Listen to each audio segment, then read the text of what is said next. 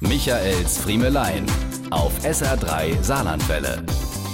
Es ist eine ziemlich absurde Situation für alle Beteiligten. Die Fahrten im Hokuspokus Fidibus mit unserem rollenden Comedy-Schiff.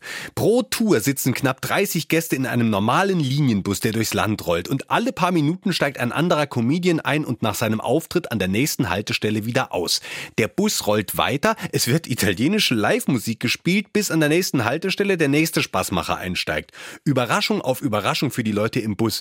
Aber für uns ist das sicher ganz genauso überraschend wie für die Mitfahrenden, denn wir geraten ja auch von 0 auf 100 mitten in eine laufende Show rein. Man kann nicht wie in der Stadthalle vorher schon mal durch den Vorhang linsen, wer da im Publikum sitzt und die Stimmung vorfühlen. Man ist schlagartig mittendrin. Das ist zwar ungewohnt, aber nicht das Absurdeste an der Situation. Die ungewöhnlichsten Momente bekommen die Gäste ja gar nicht mit. Das, was bei uns passiert, wenn wir nicht im Bus sind. Wir werden ja in einem ausgeklügelten Hohl- und Bringsystem System im Hintergrund von Haltestelle zu Haltestelle gebracht, dann aus dem Auto geschmissen und stehen dann dort alleine und warten auf den Bus. Naja, so ganz alleine sind wir nicht.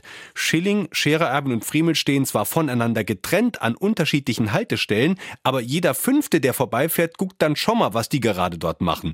Am auffälligsten ist da natürlich der Erwin im blauen Kittel und mit der dicken Brille. Der muss eine Menge Fragen beantworten und Selfies machen, während er auf den Bus wartet. Und wenn er dann am Bach muss, dann ist er auch froh, wenn keiner den blauen Kittel hinterm Busch entdeckt. Ich hatte bei der Fahrt um Appleborn herum aber die absurdeste Begegnung bisher. Ich saß so da an einer Haltestelle in Hostenbach und wartete. Zwei, dreimal winkte ich freundlich grüßenden Passanten zu, aber dann kamen zwei Jugendliche auf einem E-Roller vorbei. Sie guckten einmal, dann ein zweites Mal. Ich war sicher erkannt worden zu sein und holte aus, als der eine zu dem anderen sagte, Oleg, da, der Karl Lauterbach. Michaels Friemelein.